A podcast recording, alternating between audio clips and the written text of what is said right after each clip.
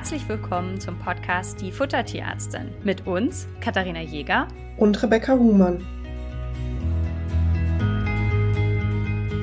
Heute beschäftigen wir uns nochmal mit dem Thema Allergie und damit bringen wir unsere kleine Reihe Allergie so ein bisschen zum Schluss. Reihe deswegen, weil wir schon zwei Folgen zum Thema Allergie für euch aufgenommen haben. Wenn ihr die noch nicht gehört habt, springt unbedingt rein, denn wir haben viele, viele Fragen über Instagram gesammelt und die beantworten wir heute alle. Und da waren auch einige Fragen dabei, die wir jetzt ganz frech weggelassen haben, weil wir die in den ersten zwei Folgen schon beantwortet haben. Aber alle anderen Fragen haben wir jetzt für euch gesammelt und die besprechen wir jetzt. Bist du bereit, Rebecca? Ja, los geht's. Wunderbar. Die erste Frage ist Management von IBD bei der Katze mit Freigang. Mäuse fressen, wie sind da eure Erfahrungen? Kannst du vielleicht noch mal einmal kurz sagen, was IBD ist? Ähm, weil ich glaube, nicht jeder weiß, wofür diese Abkürzung steht. IBD steht für Inflammatory Bowel Disease. Einfach gesagt ist das eine chronisch entzündliche Darmerkrankung. Also einfach über einen langen Zeitraum ist die Darmschleimhaut entzündet so richtig weiß noch keiner, wodurch die entstehen, aber man weiß, dass ungefähr 60 Prozent der Fälle zusammenhängen mit einer futtermittelallergischen Grundursache. Die IBD-Patienten haben ganz schlimme Magen-Darm-Symptome in der Regel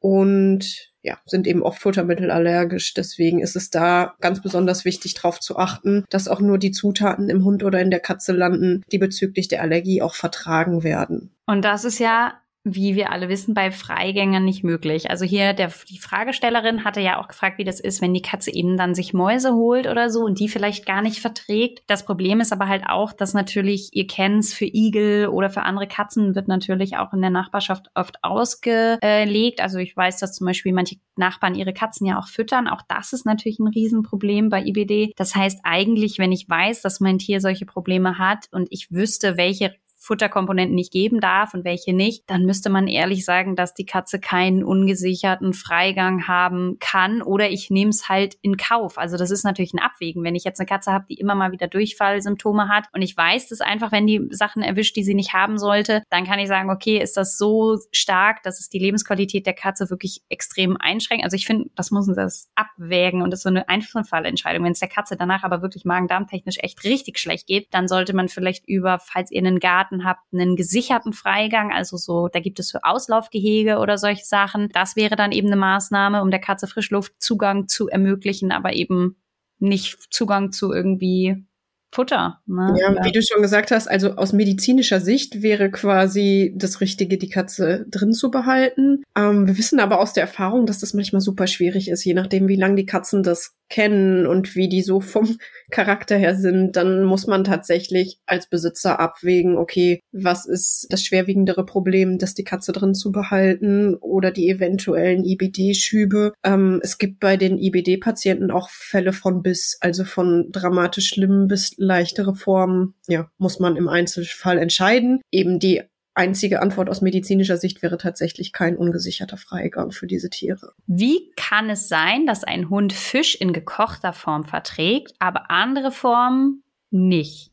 Oder ist das möglich oder Fällt dir dazu irgendwas ein? Also ein allergischer Mechanismus ist das sicherlich nicht, weil der Allergie ist es egal, ob der Fisch im Trockenfutter, im Nassfutter, im gekochten oder im rohen Zustand ist. Also es ist jetzt nicht so, dass durch einen Zubereitungsprozess sich die Fischeiweiße so verändern, dass sie entweder als Allergen wirken oder nicht als Allergen wirken. Das wäre jetzt ein Fall, wenn die bei uns in die Praxis kommen, würden wir tatsächlich die Fütterungshistorie durchleuchten. Also ist da wirklich das alles andere außer die Kochration nicht vertragen wurde, zum Beispiel, weil der Fettgehalt zu hoch war oder waren Zutaten, wo unter anderem Fisch mit drin waren oder andere Fischsorten oder irgendwas. Aber es ist sicherlich kein Allergiemechanismus, also nicht falsch verstehen, wir wollen nicht abstreiten, dass der Kandidat quasi den Fisch äh, in der gekochten Version verträgt und in den anderen nicht. Aber es hat wahrscheinlich andere Gründe als eine Allergie und da müsste man so ein bisschen Detektivarbeit leisten und sich die Vorgeschichte genau anzuschauen, um das zu identifizieren, was die Ursache ist. Man muss auch dazu sagen, dass bei Fisch ganz oft ganze Fische verarbeitet werden und eben da ein hoher Grätenanteil oder auch ein hoher Innereienanteil mit dabei ist. Also dass das halt eben ganze Fischabschnitte sind. Und es kann zum Beispiel sein, dass diese Abschnitte auch nicht gut vertragen werden. Ähm, wenn man jetzt aber sich im Supermarkt ein Lachsfilet holt und das kocht, dass der Hund dann damit keine Probleme hat. Das ist zum Beispiel auch manchmal bei anderen Fällen der Fall, dass zum Beispiel Pferdemuskelfleisch vertragen wird, aber ein Pferdenassfutter nicht unbedingt.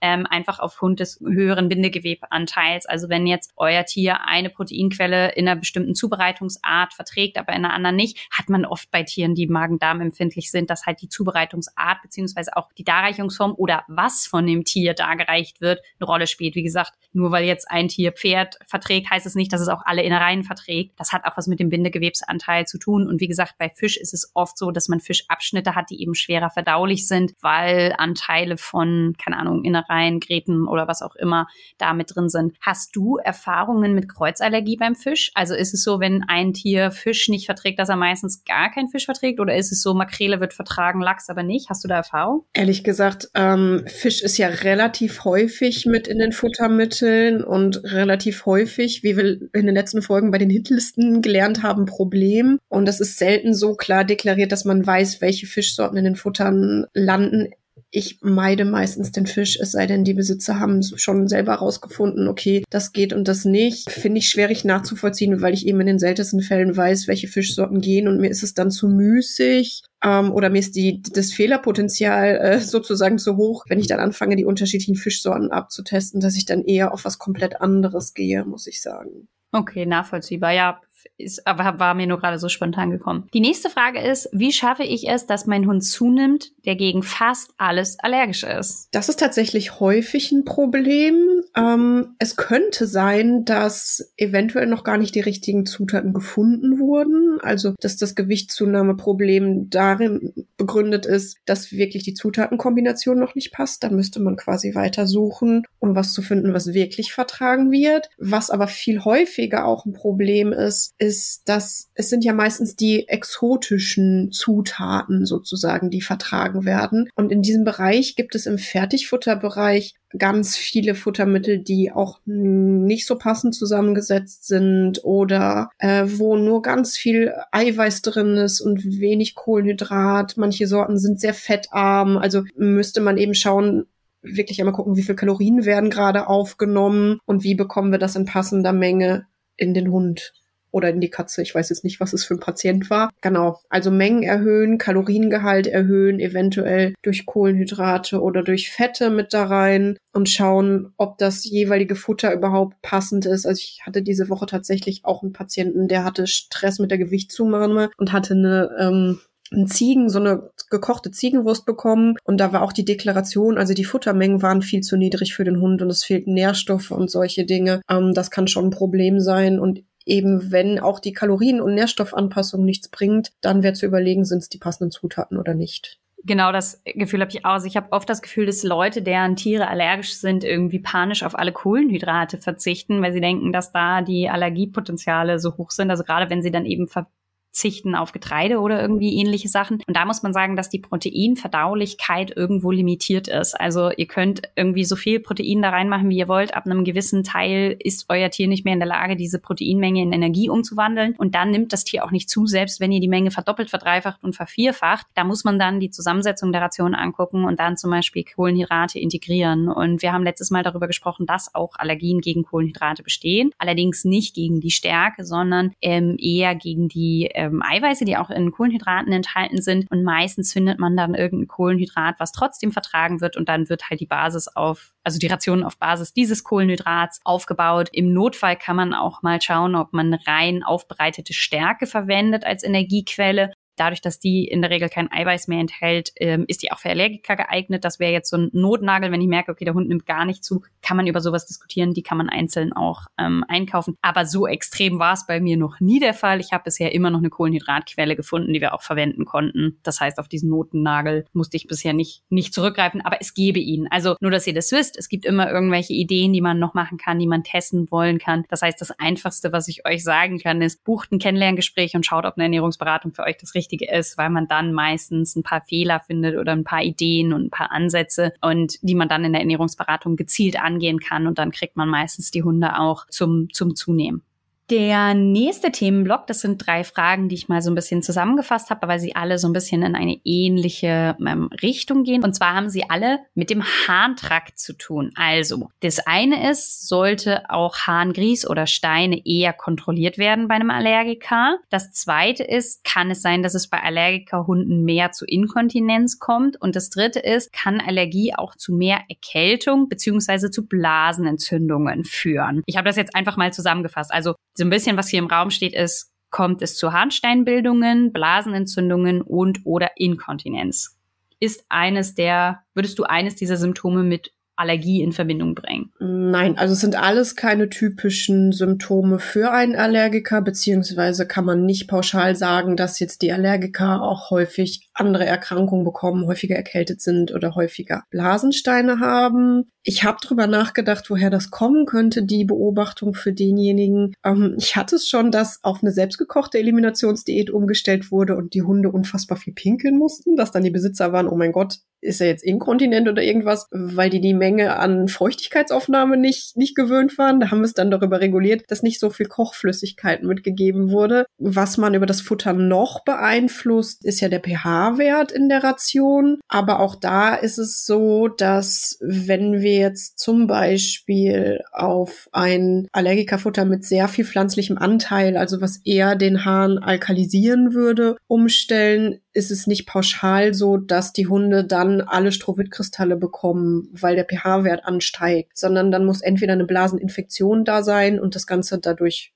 begünstigen, beziehungsweise bei den meisten Steinsorten ja auch irgendwie eine genetische Komponente, dass die Tiere dazu neigen, die zu bekommen. Äh, ist also nicht pauschal anzuraten, bei allen Allergikern regelmäßig Urinuntersuchungen zu machen, wenn da keine ähm, Auffälligkeiten sind. Also mir sind da keine Zusammenhänge bisher unterbekommen, die belegt sind. Was ihr aber bedenken müsst, wenn euer Tier einmal zu Harnsteinhahn, Grieß neigt, ist eine regelmäßige Nachkontrolle sinnvoll. Das hat dann gar nicht so viel mit Allergie oder irgendwie so zu tun, sondern einfach Tiere, die einmalig zu Harnstein neigen, haben leider ein erhöhtes Rezidivrisiko, nennt sich das dann auch schlau. Also einfach ein Risiko, auch erneut an diesen Steinen zu machen. Es ist oft auch so, dass man Strowitzsteine zum Beispiel über Fütterung auflösen kann und da fragen dann ganz viel oft die Leute, ja, und wann kann ich jetzt auf die normale Fütterung wieder umstellen? Und ich denke mir, Nie. Euer Tier hat immer ein Risiko auf, auf Strowitzsteine. Ihr müsst immer die Fütterung berücksichtigen. Das bedeutet einfach Hunde, die hier oder auch Katzen, die hier eine Prädisposition haben, haben für immer eine Prädisposition. Und da muss man halt einfach ein bisschen vorsichtig sein. Aber auch ich würde da keinen Zusammenhang zur Allergie sehen, sondern das sind dann einfach getrennte Probleme. Das ist so ein bisschen, ihr müsst euch vorstellen, in der, in der Tiermedizin sagt man, wenn du einen Hund mit Juckreiz hast und du hast Flöhe gefunden, dann darfst du trotzdem nicht aufhören zu suchen, denn es kann sein, dass das Tier noch zusätzlich Läuse hat. Ja, das heißt, es kann natürlich beides in einem Tier vorkommen, aber ich sehe da jetzt keinen Zusammenhang. Und äh, was tatsächlich häufig bei mir landet, sind Tiere, die futtermittelallergisch sind und leider zu den Harnkristallen oder Harnsteinen neigen. Und da kann man wirklich super Abhilfe schaffen durch eine selbst zusammengesetzte ähm, Fütterung. Also dann können wir die Zutaten nehmen, die das Tier äh, verträgt und darauf basierend eben auch eine Harnstein-Diät zusammenstellen. Ist leider dann ein bisschen komplizierter, weil es für diese Tiere in den meisten Fällen leider nichts Fertiges zu kaufen gibt. Heißt aber nicht, dass ihr super komplizierte Rationen machen müsst. Rebecca und ich kennen da so ein paar Abkürzungen, wie man da trotzdem auch trotz Kochrationen oder selbst zusammengestellter Rationen auch schnell umsetzbare Rationen ähm, hinbekommt. Also da keine Angst. Da finden wir was, was für euren Arbeitsaufwand auch ähm, geeignet ist sozusagen so ein bisschen an diese Fragen zum verschiedenen ähm, Symptomen angeknüpft ist die nächste Frage. Was sind die unbekanntesten Anzeichen für Allergien? Also ich glaube, das zielt so ein bisschen darauf ab, was ist etwas, was ein Symptom ist, was immer mal wieder für Allergien sprechen kann, aber was man nicht so unbedingt auf dem Zettel hat? Ist vom Prinzip her, würde ich sagen, tatsächlich der Gewichtsverlust. Also manchmal ist das so das Hauptsächliche, was, was den Besitzern ausfällt und das drumherum nicht. Äh, die Ohrenentzündung hat ja jeder auf dem Schirm, aber manchmal ist es auch so, dass die Tiere wirklich über Jahre nur eine Seite des Ohr entzündet haben. Das haben gefühlt auch nicht viele ähm, direkt mit Allergie assoziiert. Und ich hatte mal eine Katze mit einem Rolling Skin Syndrom, also wie so Hautzuckung. Ähm, bei der war auch eine allergische Komponente mit dabei. Das ist, ja, das ist nicht so, dass das jetzt äh, immer die alleinige Ursache ist für diese Rolling Skin Patienten. Da gibt es ganz, ganz viele neurologische, muskuläre und so weiter. Aber es war bei dieser Katze ein Faktor. Und den Rest, also so Magen-Darm-Probleme, Juckreiz, äh, Hautentzündung, finde ich eigentlich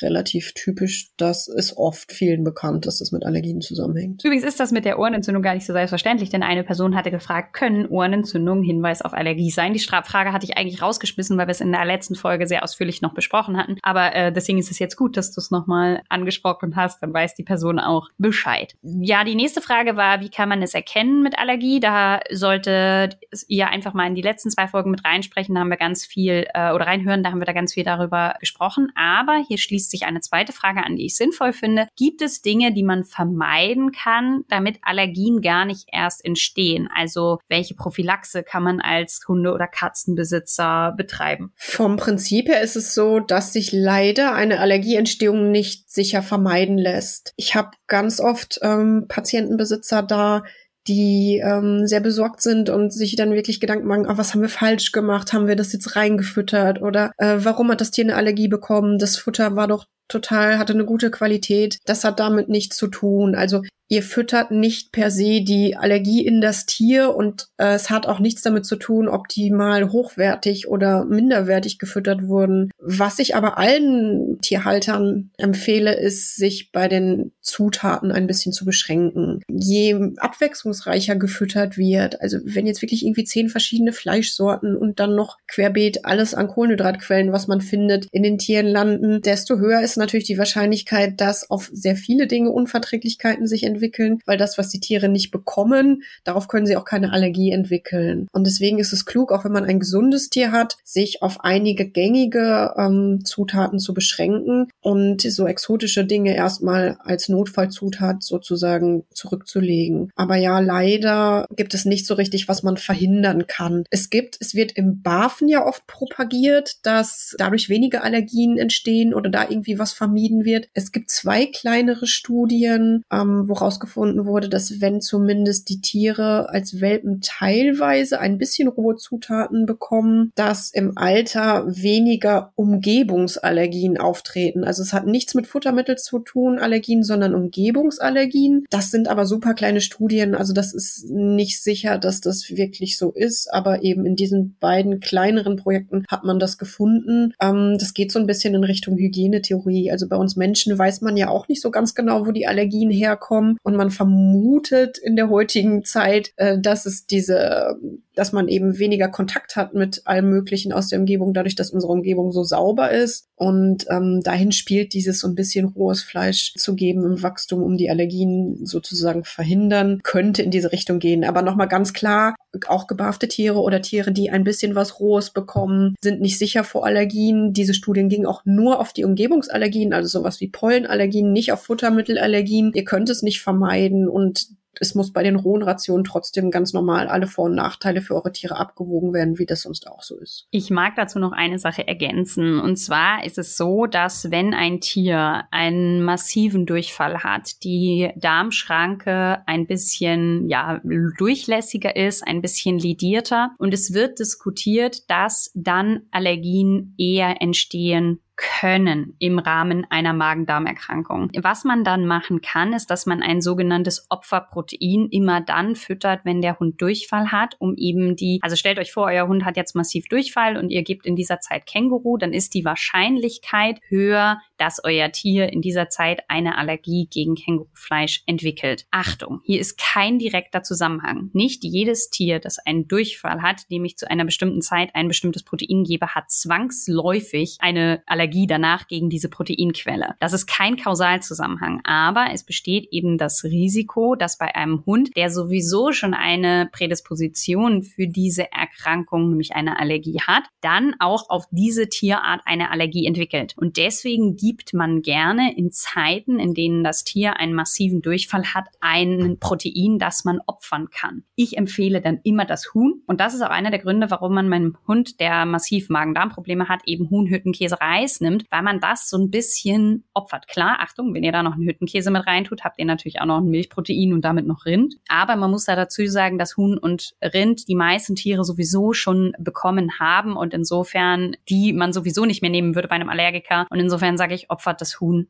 darauf kann man dann verzichten und dann nimmt man halt was anderes. Aber das wäre jetzt zum Beispiel auch was, dass man halt, ja, dass dieses sogenannte Opferprotein halt nimmt. Ähm, und ich würde da halt immer das, das Huhn nehmen. Das ist eine Sache. Dazu habe ich noch so einen kleinen Disclaimer. Wenn ihr bekannte IBD-Patienten habt, also ähm, Tiere, die eine Futtermittelallergie sozusagen mit Magen-Darm-Schwerpunkt in den Symptomen haben, dann heißt das aber nicht, wenn die einen Schub haben, dass ihr dann irgendwie die Eiweißquelle wechseln sollt oder auf Hühnchen umstellt. Da bitte so lange bei derselben Zutat bleiben, bis es nicht mehr geht. Also die haben oft das Problem, dass sie eine ganze Zeit lang was ganz gut vertragen und irgendwann geht das dann nicht mehr. Aber da ist immer Gift so häufig äh, umzustellen und hin und her zu wechseln. Ähm, das macht die Sache meistens komplizierter. Genau, ich hätte das, also mein Tipp gilt für Hunde, die noch keine Allergie haben. Ne? Also dass ihr denen halt vielleicht nicht irgendwas Exotischeres gebt, wenn die jetzt Durchfall haben, weil ihr sagt, oh Gott, ich muss jetzt was Exotisches geben, weil der Hund Durchfall hat. Nee, bitte nicht. Ähm, das, das würde eher dafür sorgen, dass ihr euch erstens diese Proteinquelle kaputt macht und zweitens Verhaltens. Genau, also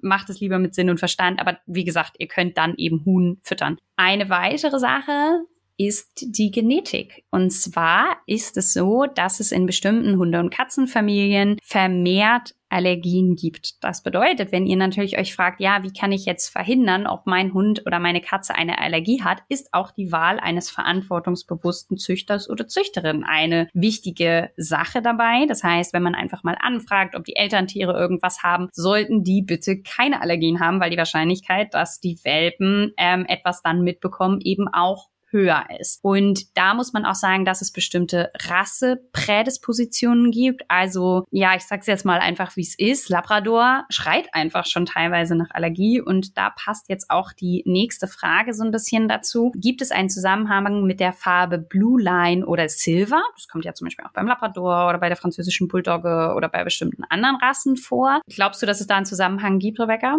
Vielleicht sollten wir, ich hatte noch im Kopf, dass es eine Frage gab mit, ob die ähm, Allergie angeboren oder erworben ist, vielleicht damit starten und dann beantworte ich das andere gleich direkt im Anschluss. Also du hast es ja gerade schon so ein bisschen angedeutet. Es gibt bestimmte Rasseprädispositionen, nennt man das, also Rassen, die eher dazu neigen, Allergien zu haben. Die Allergie an sich ist keine angeborene Erkrankung. Also es ist nicht, der Hund kommt auf die Welt und hat eine Allergie, sondern eine erworbene Erkrankung. Das heißt, die bekommen die irgendwann im Laufe des Lebens, manchmal zwar schon sehr früh, aber eben es ist kein, nicht so ein Problem wie ein angeborenes angeborene Herzfehler, wenn man das mal so vergleichen möchte. Aber die Genetik spielt sicherlich eine Rolle. Und das ist auch der Grund, warum es eben viele Rassen gibt, die häufiger Allergieprobleme haben als andere. Du hast gerade schon gesagt, der Labrador, die französische Bulldogge gehört dazu. Früher, als man sie noch häufiger gesehen hat, auch die West Highland Terrier. Also es gibt schon eben Rassen, bei denen vermehrt Allergieprobleme auftreten.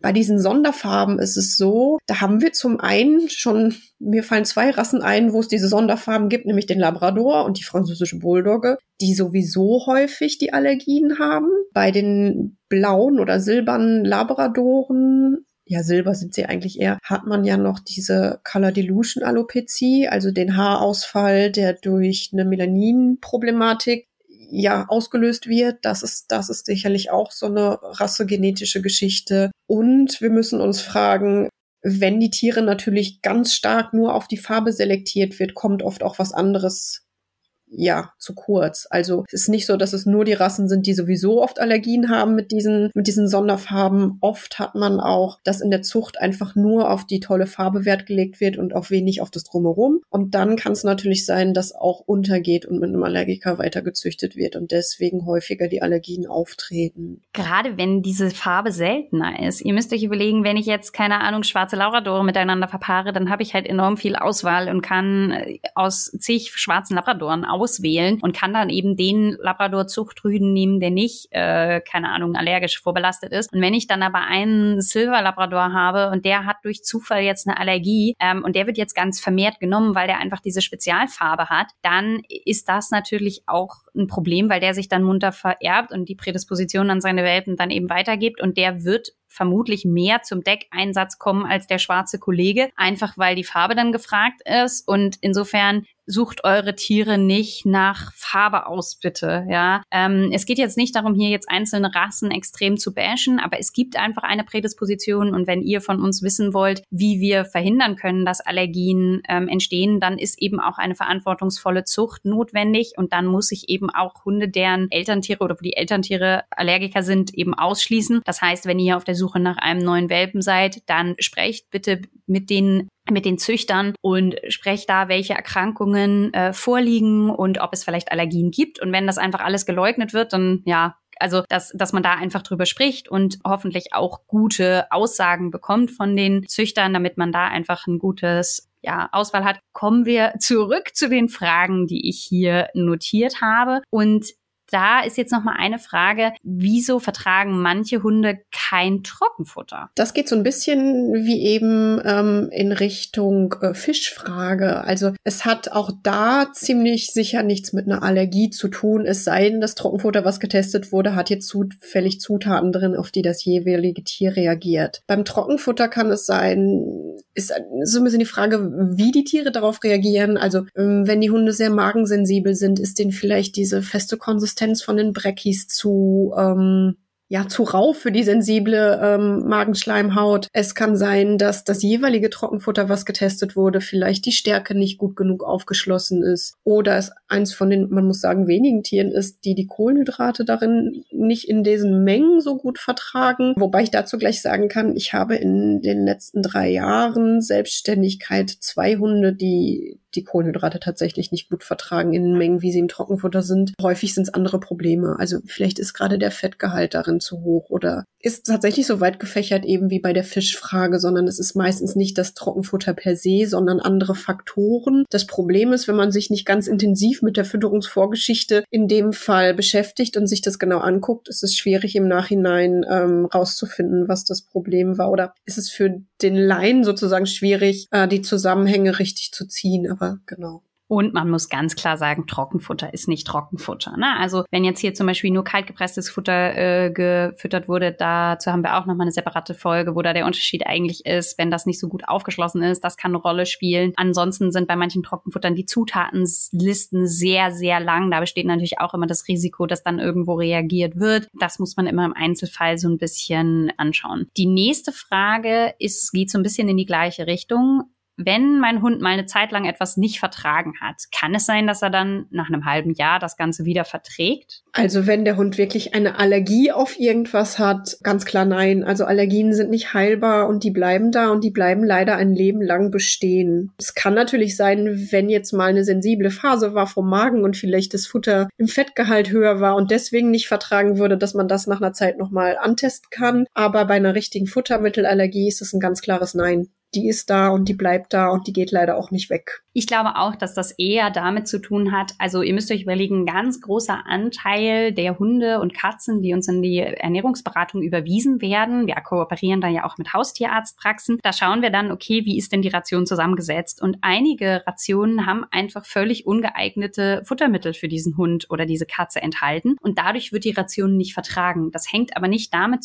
zusammen, dass ein Hund oder eine Katze eine Allergie jetzt dagegen hat, sondern was zum Beispiel ist, ist in einer Nassfutter haben mehr Innereien. Und dadurch gibt es einige Hunde und Katzen, die Nassfutter nicht so gut vertragen. Das bedeutet jetzt aber nicht, dass die allergisch sind. Und wenn ich dann auf einmal zu einem späteren Zeitpunkt dann Nassfutter nur mit Muskelfleisch versuche, vom gleichen Tier, dann wird das vertragen. Und das erweckt natürlich den Anschein, als würde jetzt ein Futtermittel eine Zeit lang nicht vertragen werden und dann wieder vertragen werden. Das heißt, hier geht es so ein bisschen in die gleiche Richtung, die wir auch beim Fisch eben schon hatten. Es hängt ganz viel auch von der Zubereitungsform ab und dadurch erweckt es natürlich den Anschein, dass es mal vertragen wird oder nee, wieder nicht. Aber Rebecca hat es euch schön zusammengefasst. Wenn tatsächlich eine Allergie besteht, dann bleibt die da es ist eher die Gefahr, dass leider bei einem Allergiker noch mehr Allergien hinzukommen. Das ist leider, ja, wenn da eh schon die Prädisposition da ist, dann ist die Wahrscheinlichkeit dann eben auch höher.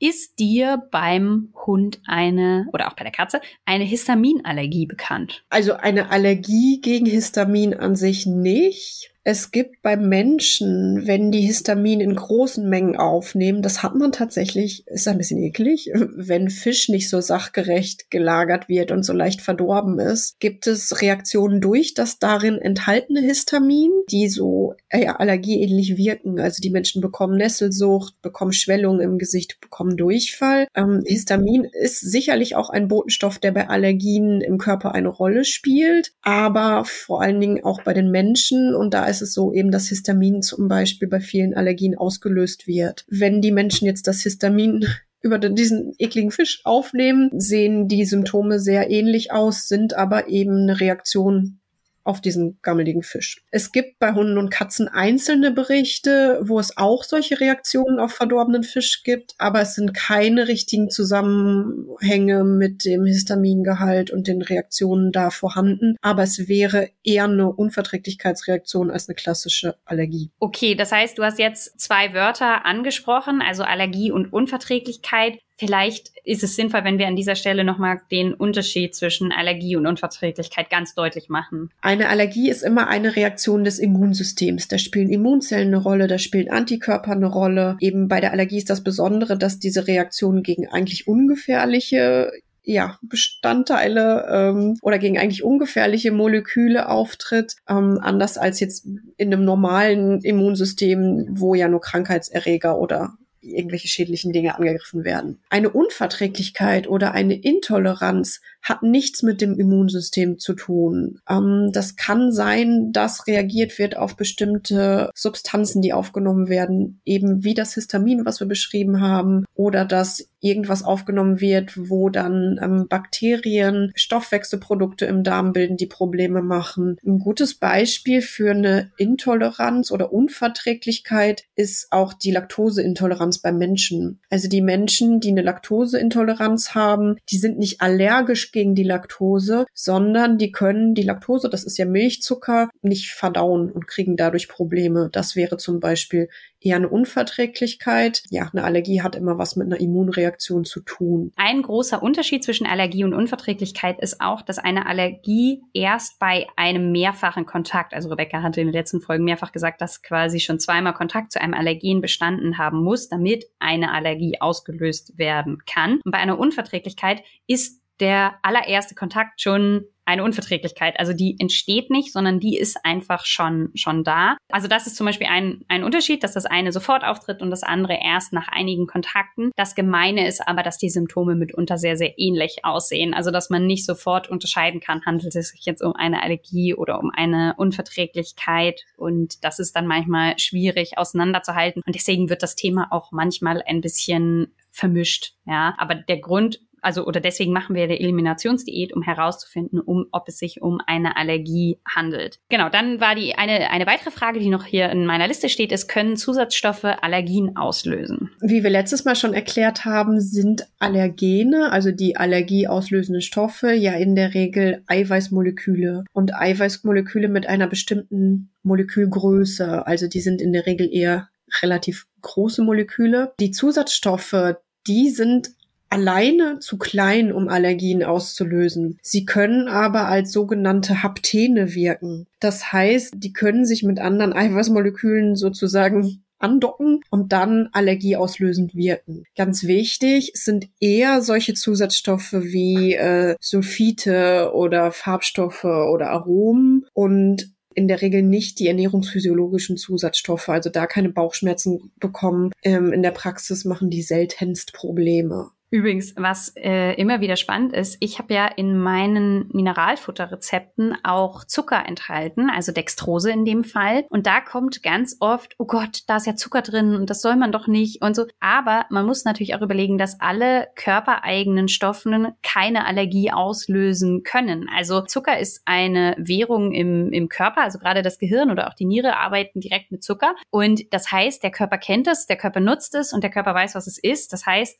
Stoffe, die der Körper selber kennt, können keine Allergie auslösen. Also das nur mal an der Stelle, ähm, weil da öfter mal ich die Frage kriege, warum ich das gemacht habe. Genau, das ist der Grund. Also körpereigene Stoffe lösen in der Regel auch keine, keine Allergie aus. Genau, also nicht die der Körper kennt, sondern die quasi körpereigen sind sozusagen. Mhm, das habe ich vielleicht ein bisschen un ungünstig formuliert. Ne? Also die quasi im Körper selber auch produziert, synthetisiert und genutzt werden können. Dazu gehört eben Zucker dann auch. Die Niere und das Gehirn zum Beispiel nutzen Zucker als Energiequelle. Also die greifen auf Zucker zurück und wenn der Körper gerade keinen Zucker hat, muss extra Zucker hergestellt werden, damit die Organe darauf zurückgreifen können. Das heißt, es ist ein Stoff, der auch im Körper selber hergestellt werden kann und deswegen keine Allergien auslöst, weil es ein körpereigener Stoff ist. Apropos, was kann man denn füttern bei Allergien? Wir haben mehr als einmal die Frage bekommen. Übrigens an der Stelle danke an alle, die uns Fragen gestellt haben. Das ist super spannend zu lesen, wenn ihr unsere Folgen gehört habt, was euch noch interessiert, wo ihr noch tiefer einsteigen wollt. Und es macht total Spaß, dann eure Fragen zu beantworten, weil man ja dann weiß, dass man euch damit hilft. Und äh, das finde ich immer sehr, sehr schön. Aber eine Frage, die wir mehrfach bekommen hat, war, was ist denn jetzt von diesen hydrolysierten Futtern zu halten? Sind die sinnvoll? Ich mag an dieser Stelle jetzt nicht unbedingt eine Firma nennen. Ähm, jeder, der das jetzt so ein bisschen googelt, wird relativ schnell was finden. Es gibt äh, Hersteller, die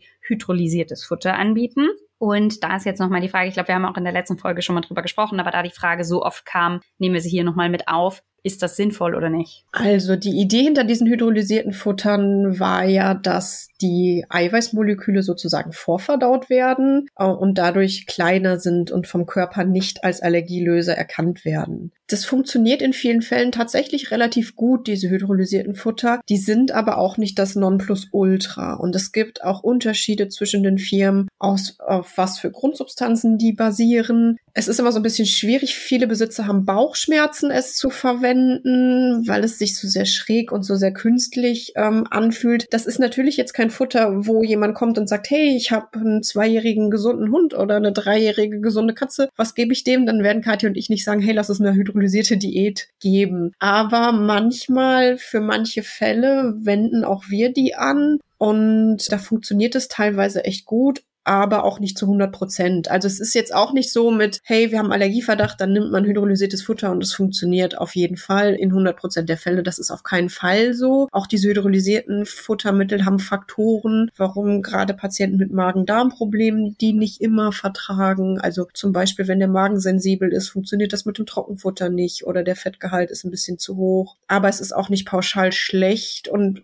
die Angst, die davor gemacht wird, gerade im Internet, ja, ist manchmal ein bisschen unbegründet. Also es ist ein Futtermittel, dessen Einsatz man abwägen sollte und es kann in manchen Fällen sinnvoll sein, aber es ist auch nicht das Nonplusultra und die Pauschallösung für alles. Aber ich sag euch, wenn es funktioniert, sind die Besitzer meistens extrem erleichtert, weil man halt einfach die Möglichkeit hat, relativ einfach, ähm, gutes Futter ist in der Regel auch ein bisschen teurer als jetzt andere Futtermittel, das muss man auch berücksichtigen. Aber der Leidensdruck bei Leuten, die Hunde und Katzen haben, die allergisch sind, ist oft sehr, sehr hoch. Und wenn man dann eben mit diesen Futtermitteln die Symptome gut in den Griff kriegt, dann sind die Leute sehr erleichtert und eben auch sehr dankbar, dass es diese Optionen gibt. Und das ist einer der Gründe, warum ich dem auch oft in der Ernährungsberatung eine Chance gebe. Ich kläre dann aber auch auf, dass es keine versprechen, dass es auf jeden Fall funktioniert. Aber wenn die Besitzer sowieso gerne Fertigfutter füttern möchten, dann kann man das immer austesten, gucken, wie der Hund das verträgt und wie es funktioniert und dann eben damit auch gut arbeiten. Und so schafft man dann für viele eine Möglichkeit, die sie sonst eben vielleicht nicht haben, weil es nicht möglich ist, im Alltag irgendwie zu kochen oder irgendwie individuell zu zusammenzustellen. Und insofern ist es immer ein Versuch auch wert. Ähm, wenn es nicht funktioniert, dann muss man sich eben nochmal zusammensetzen und diskutieren. Aber für Fälle ist es eine Möglichkeit und dann ist man auch froh, dass es solche Optionen eben gibt. Genau. Und die Tiere, die die langfristig bekommen, die kriegen auch nicht einen Nährstoffmangel oder so. Also die seriösen Produkte auf dem Markt, die haben dann auch schon die Vitamine und Mineralstoffe in ausreichender Menge enthalten, dass es da jetzt nicht zwangsläufig irgendwie zu Unterversorgung oder sowas mitkommt. Das ist noch was, ähm, wo viele Besitzer Bauchschmerzen mit haben. Aber ja, eigentlich ist es die, ist es die Antwort, die wir so oft liefern, kann gut sein, muss aber nicht. Also äh, es ist eine individuelle Entscheidung wieder, ob das sinnvoll ist oder nicht. Aber es ist nicht pauschal schlecht, aber eben es ist auch nicht die Wunderlösung, sonst wäre es ja ein bisschen einfach mit den Allergikern. Das stimmt. Es wäre eigentlich schön, wenn man sagen könnte, oh, du hast einen Allergiker, zack, geben wir das Futter, zack, alles gelöst. Ähm, denn ich habe auch Fälle, in denen es nicht funktioniert. Ja, ich auch. Also genau, ich habe sowohl die, wo es blenden funktioniert, als auch die, wo es nicht funktioniert. Es ist, wie gesagt, eine Einzelfallentscheidung. Und man muss immer die Erwartungshaltung auch klar kommunizieren. Also das finde ich ganz wichtig, dass man halt eben nicht kommunizieren darf, ja, das hier ist ein Allergikerfutter und dann funktioniert das auf jeden Fall und dann äh, gibt der Besitzer das und es funktioniert nicht. Ähm, das ist natürlich dann mit sehr, sehr viel Enttäuschung verbunden. Und das, finde ich, muss man auch immer ja, klar und ehrlich kommunizieren, dass es eine Lösung sein kann, aber nicht, nicht muss. Damit haben wir, denke ich, nochmal einen guten Überblick über das Thema Allergie erhalten und auch ja klar nochmal die Unverträglichkeit abgegrenzt und insofern, ich hoffe, alle Fragen beantwortet. Sollte eure Frage jetzt noch nicht dabei gewesen sein, dann könnt ihr uns gerne auch nochmal separat schreiben. Wer denkt, oh, ich wusste gar nicht, dass man äh, auch Fragen schicken kann, das sammeln wir immer bei Instagram, bei äh, die-futtertierärztin. Das heißt, wer da in Zukunft die nächste Fragerunde auch mit mitbekommen möchte, da solltet ihr uns folgen, dann kriegt ihr das mit. Wir haben jetzt diesmal zwei, dreimal nach Fragen gefragt, damit wir einfach da auch euch ein bisschen in diese Folgen integrieren. Und wir hoffen, dass euch dieses Format der Folge auch gefallen hat und ihr ganz viel mitnehmen konntet. Ich fand es tatsächlich auch ganz cool, mal so die Sicht von euch damit zu bekommen. Und ich fand, es waren manche super interessante Gedankengänge dabei, wo wir so aus unserer Tierärzte babbeln, weil wir ja auch natürlich nur eine Sicht auf die Dinge haben, vielleicht gar nicht drauf gekommen wären, dass sich da ähm, andere Leute Gedanken drum machen. Von daher ist es auch, also lernen wir ja sozusagen auch was dazu, äh, wo vielleicht noch Probleme oder Fragestellungen sind. Ich hatte nochmal nach anderen Fragen auch gefragt. Ich habe auch auch noch einen Zettel voll mit Fragen, an die ich auch mal bei Instagram gesammelt habe. Das ist zugegeben schon mal ein ganz bisschen her. Aber die machen wir dann auch auf jeden Fall noch fertig. Und ähm, ich denke mal, das werden wir jetzt auch noch mal öfter machen. Ich glaube, das ist ganz, ganz schön, da auch einfach bestimmte Themen zu beantworten. Und insofern, ja, machen wir das doch in Zukunft öfter. Und dann sage ich bis dahin. Bis dann.